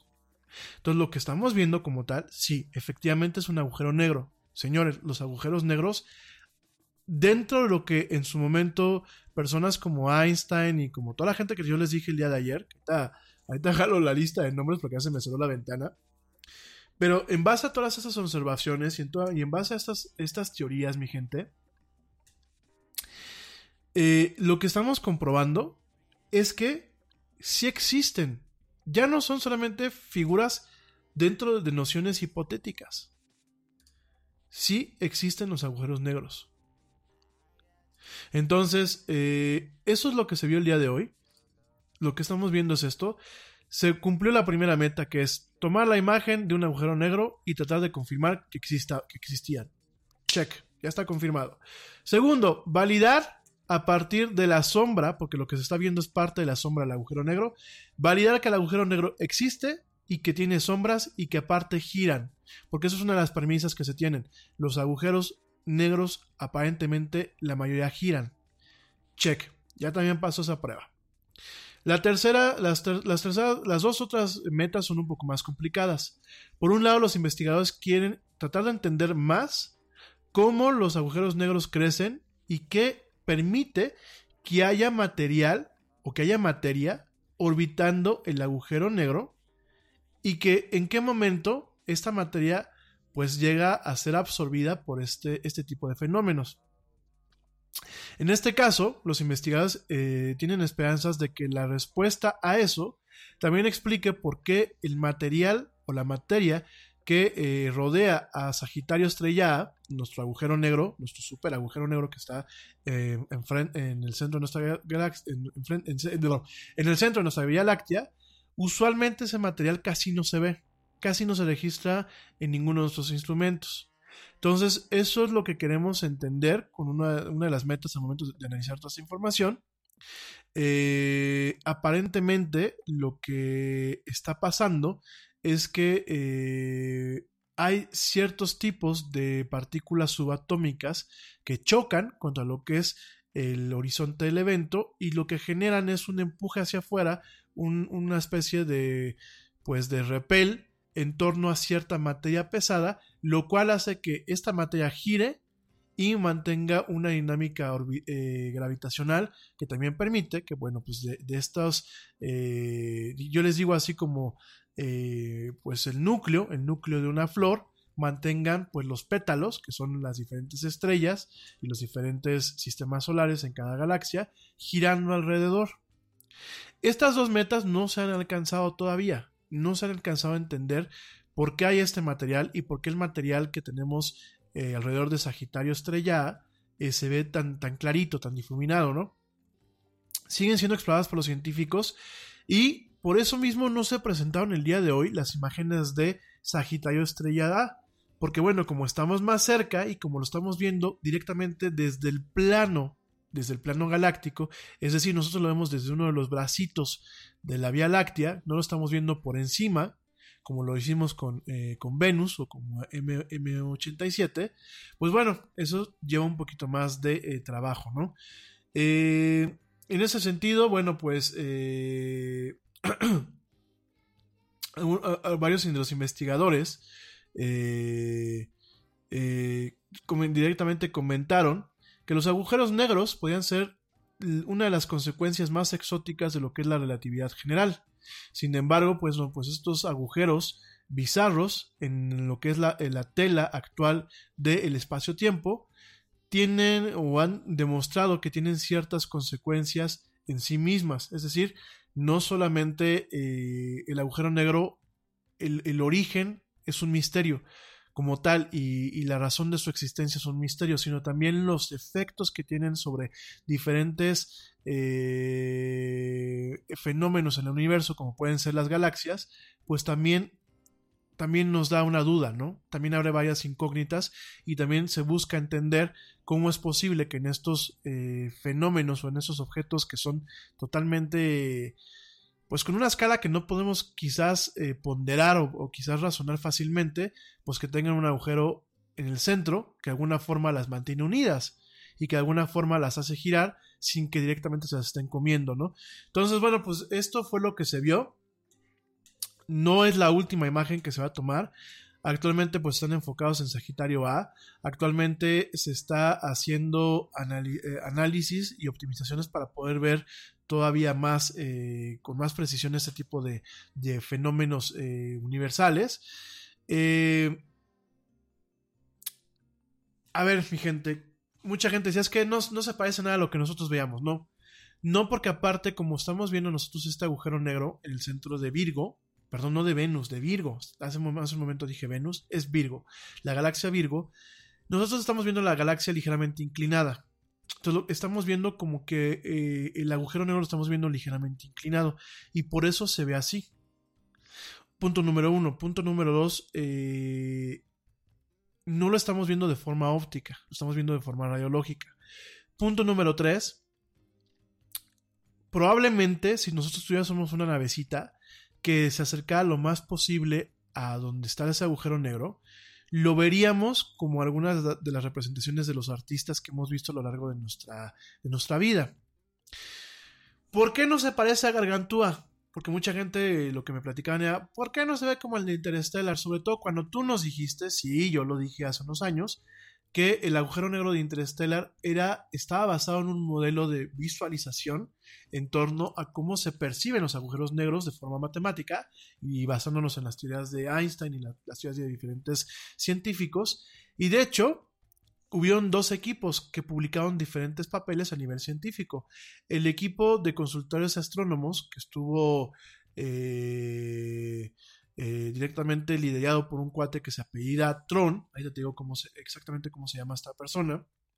Pero bueno, este señor lo que hizo fue asesorar a Christopher Nolan directamente para el tema de, eh, de ciencia de la película. En este caso, bueno, pues eh, el señor se llama, déjenme les digo porque te estoy jalando aquí la ficha. La asesoría, la asesoría de eh, científica que tuvo, sí tuvo a varios, a varios, a varias personas trabajando detrás de esto, pero quien asesoró directamente eh, al equipo fue el doctor Kip Stephen Thorne, que bueno, Kip Stephen Thorne, de hecho, eh, se le dio el, premio Nobel de Física en el, 2017 junto con Rainer Weiss y Barry C. Barish por contribuciones muy decisivas a lo que es el detector LIGO, LIGO que bueno, pues es, un detector especializado que lo que se ha dedicado es a observar las ondas gravitacionales.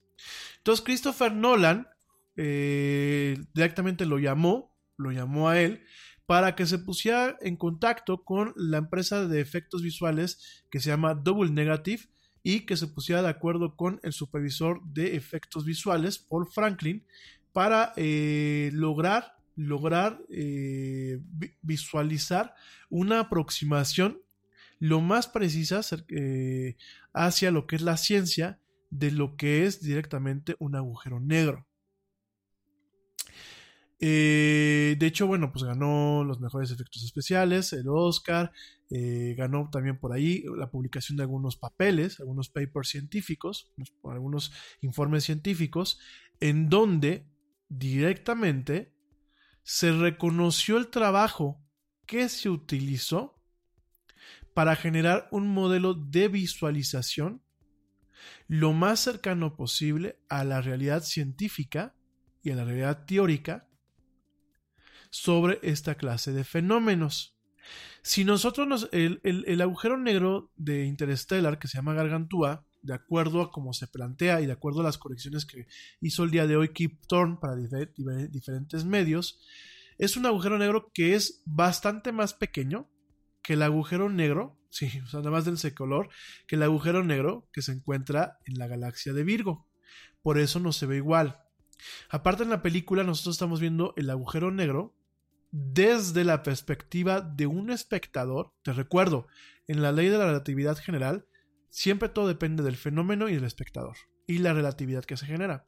Entonces, nosotros vemos el agujero negro desde un ángulo en donde su, su lente gravitacional nos permite verlo pues muy cinematográfico, ¿no? Aquí muy, muy potente, muy majestuoso, grandilocuente, ¿no? Es un super agujero negro que es más oscuro que el corazón de una de mis exnovias y más interesante que las pláticas que a veces tiene el Yeti con ustedes, ¿no? Obviamente, pues sí, es una visualiz- visualización matemática y computacional que se acerca mucho a la realidad, pero no a la realidad de este agujero negro.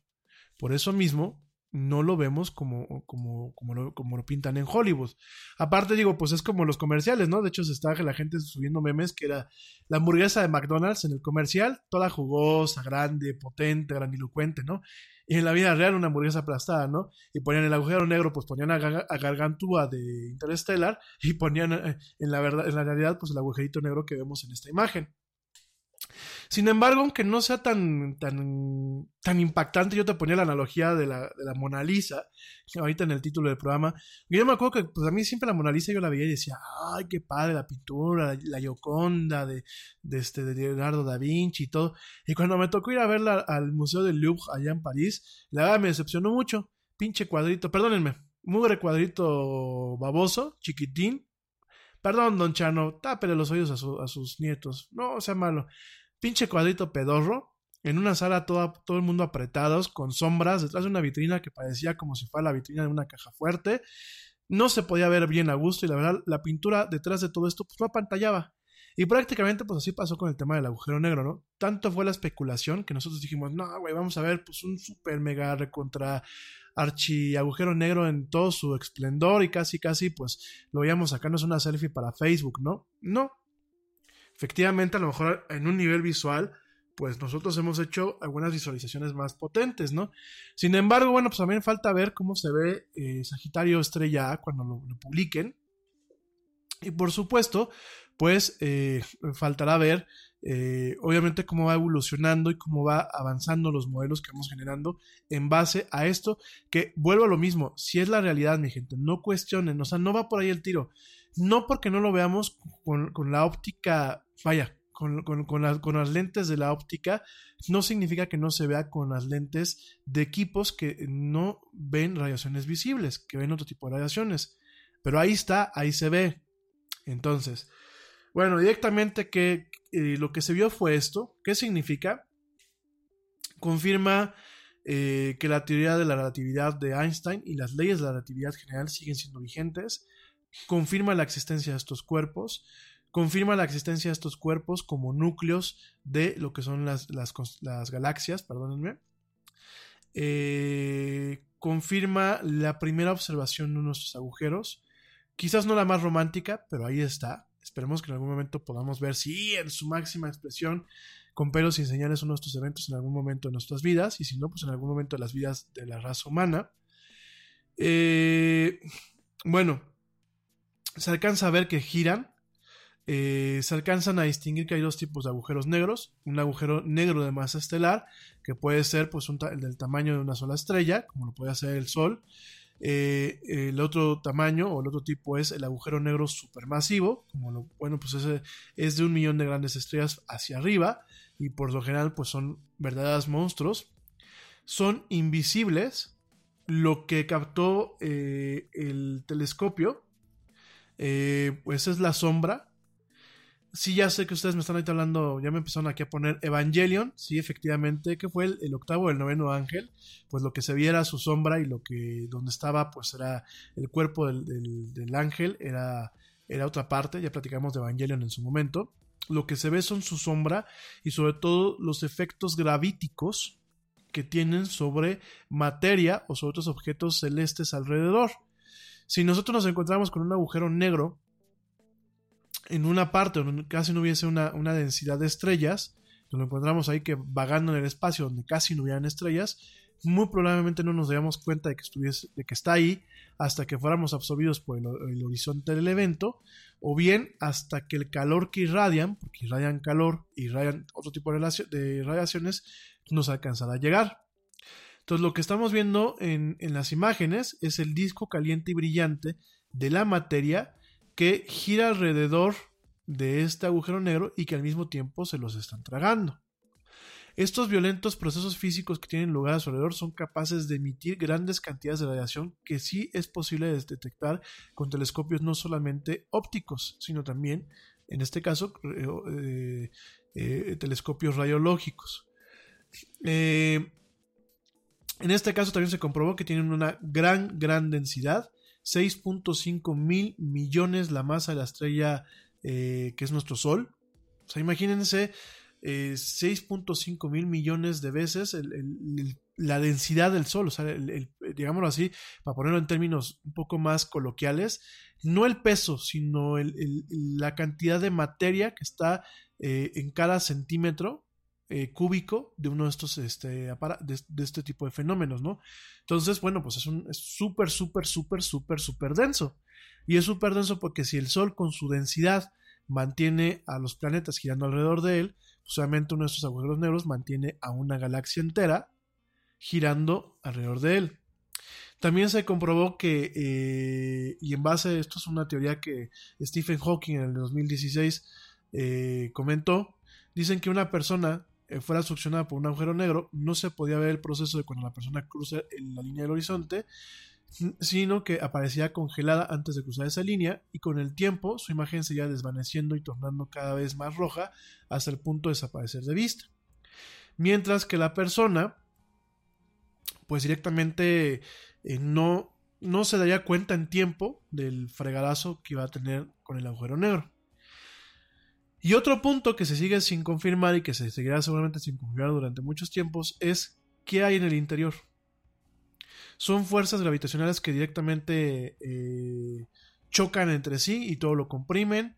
Son eh, un agujero o un portal, utilizando pues este tema de lo que es las rupturas en el espacio continuo, en el, en el continuo espacio-tiempo.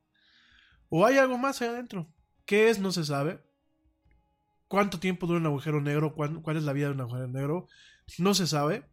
Pero bueno, al final del, día lo que se vio, que yo no sé por qué ponen fotografía, no es una fotografía, es una imagen. Eh, lo que se vio, pues realmente pues es el principio de eh, grandes cosas en torno a esto. Rápidamente te comento, ya para ir cerrando el programa, porque ya son, ya son las 9 de la noche, ya estamos con las dos horas encima.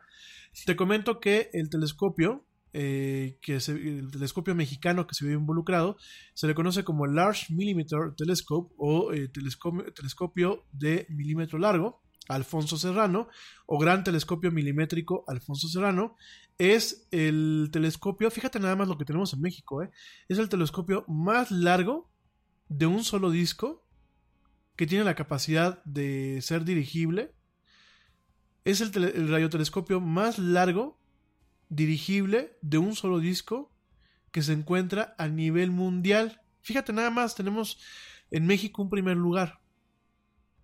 Este telescopio que tú lo ves y es como si fuera una antena parabólica, pero no lo es. Ese telescopio es, eh, tiene eh, la capacidad de hacer observaciones astronómicas en la las longitudes, en un rango de longitudes de onda que va desde los 0.85 a los 4 milímetros. Este es un proyecto entre los Estados Unidos y México y representa el, el complejo más grande y más largo eh, de investigación científica y de instrumentación científica que se ha construido en México. Este telescopio se encuentra en lo que es la cumbre del volcán Sierra Negra a una altitud de 4.600 metros.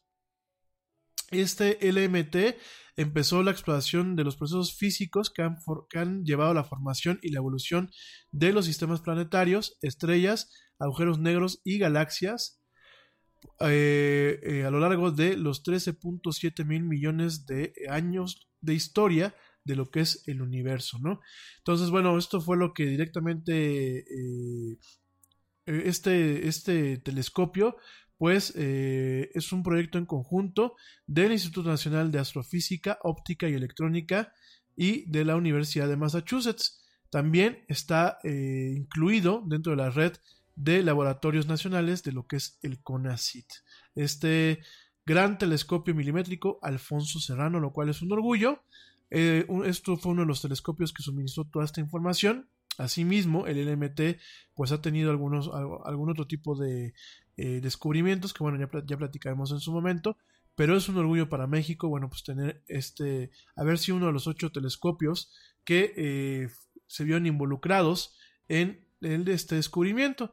¿Cuáles fueron estos ocho telescopios? Bueno, tuvimos el Very Large Array en Nuevo México, que bueno, pues es, una red de diferentes radiotelescopios. The Very Long Baseline Array en Nuevo México, con 10 eh, diferentes tipos de instalaciones que se encuentran en los Estados Unidos y en las Islas Vírgenes. El Combined Array for Millimeter Wave Astronomy, el Atacama Large Millimeter Array, ALMA, que bueno, pues directamente se encuentra en España.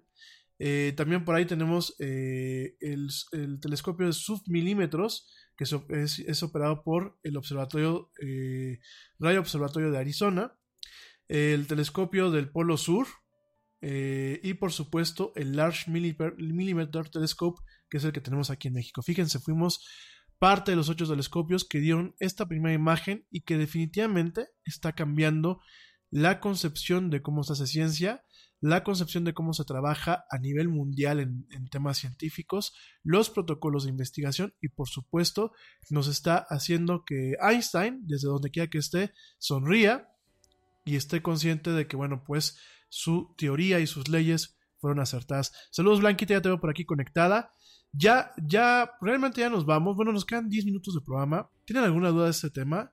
Yo sé que es muy complejo, pero de verdad, no pierdan, em, no perdamos de vista lo que representa, mis queridos amigos. No perdamos de vista, por favor, no comentemos cosas como de que mientras el hombre mira hacia el espacio, aquí los pueblos se mueren de hambre. Yo se los pedí el día de ayer no lo hagamos. El ser humano no es víctima más que víctima de sí mismo. No es víctima ni del capitalismo ni, ni muchas otras cosas. Es víctima de los límites que muchas veces nosotros nos ponemos. Habrá gente que pues sí, es víctima de las circunstancias, pero la mayoría somos víctimas de nosotros mismos.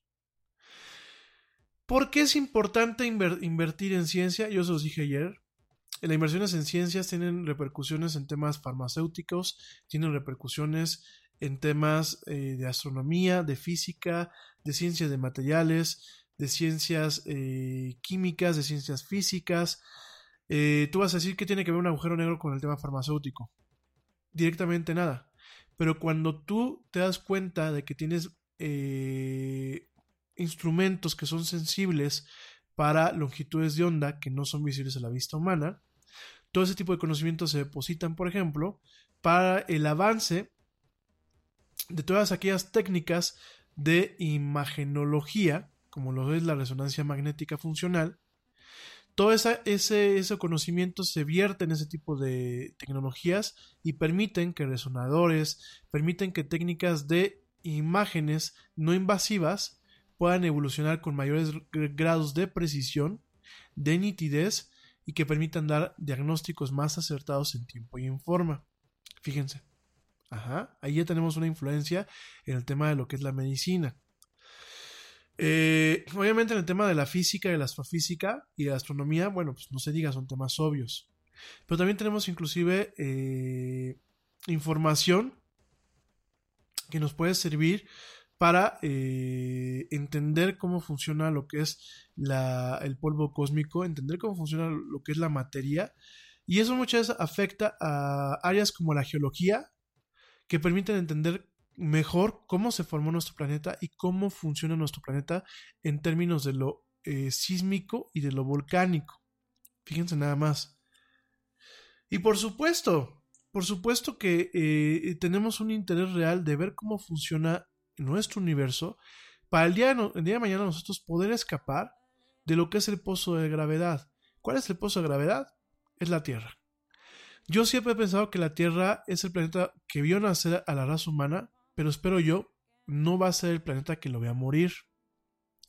Entonces, para mí el que se puedan entender todos estos procesos en algún momento nos va a permitir generar motores que nos permitan viajar casi a la velocidad de la luz o nos permitan violar por encima de la, de la velocidad de la luz, como en su momento lo planteó el doctor Arcuberre, que es un doctor mexicano, con su motor Arcuberre, y realmente en algún momento que a lo mejor le tocará a nuestros tataranietos, pues que realmente se puedan colonizar otras partes de, nuestra Vía Láctea, otras partes del universo, y que realmente la raza humana no se muera en, el planeta Tierra por sus conflictos, estigmas, traumas, eh, animistades, este, bueno, realmente que el ser humano evolucione y tenga la capacidad de darle un respiro al planeta Tierra y que toda la población que en algún momento nos va a empezar a ahogar, pues pueda vivir en otras partes del de, eh, sistema solar, la Vía Láctea y el universo. Entonces,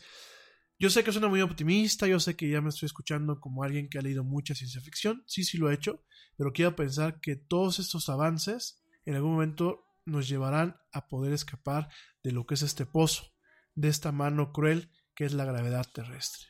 Pero bueno. Uf, pues amigos míos, yo ya me despido. Creo que ya llegamos ahora sí a las dos horas de programa Ya llegamos al fin de este programa. Eh, gracias por acompañarme, gracias por acompañarme en esta emisión.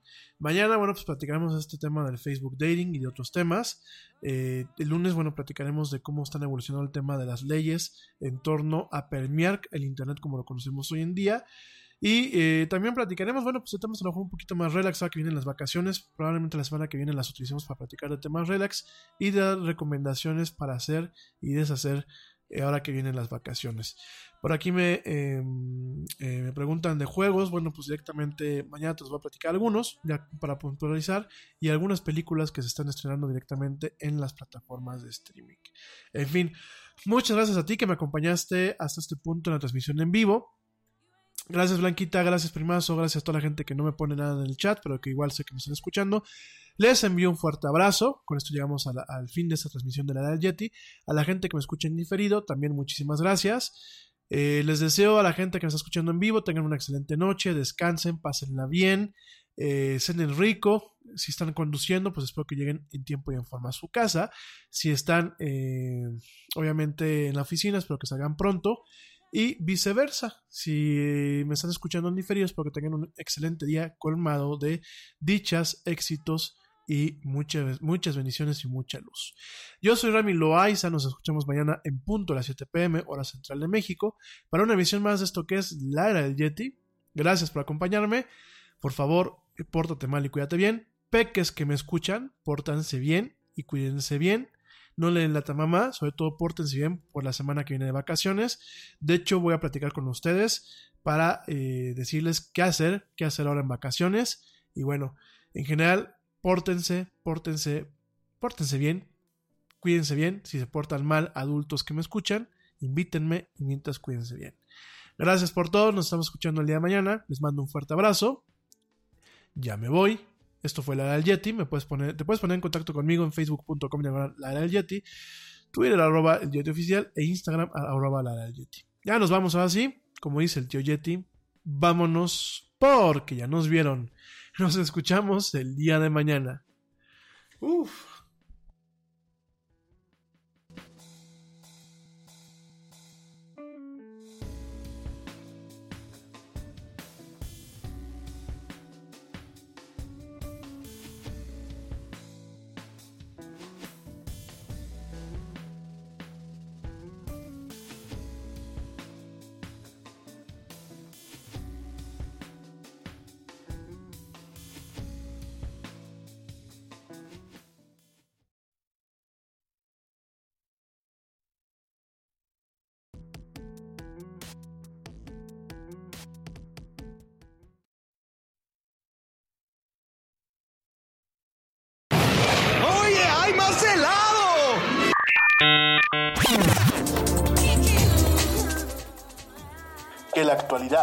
No te deje helado.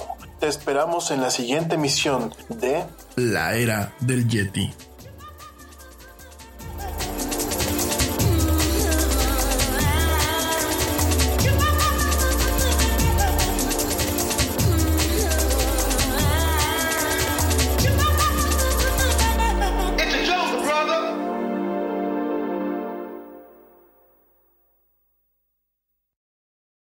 Nada es más importante que la salud de tu familia, y hoy todos buscamos un sistema inmunológico fuerte y una mejor nutrición. Es por eso que los huevos Egglands Best te brindan más a ti y a tu familia. En comparación con los huevos ordinarios, Egglands Best te ofrece 6 veces más vitamina D y 10 veces más vitamina E, además de muchos otros nutrientes importantes, junto con ese sabor delicioso y fresco de la granja que a ti y a tu familia les encanta. Todos queremos lo mejor para nuestras familias. Entonces, ¿por qué no los mejores huevos? Solo Egglands Best. Mejor sabor, mejor nutrición, mejores huevos. Te preocupas por la salud de tu familia y hoy un sistema inmunológico fuerte y una mejor nutrición son más importantes que nunca. Es por eso que los huevos Egglands Best te brindan más a ti y a tu familia. En comparación con los huevos ordinarios, Egglands Best te ofrece 6 veces más vitamina D y 10 veces más vitamina E, además de muchos otros nutrientes importantes, junto con ese delicioso sabor fresco de granja que a ti y tu familia les encanta. No son tiempos ordinarios, entonces, ¿por qué darle a tu familia huevos ordinarios? Solo Egglands Best. Mejor sabor, mejor nutrición, mejores huevos.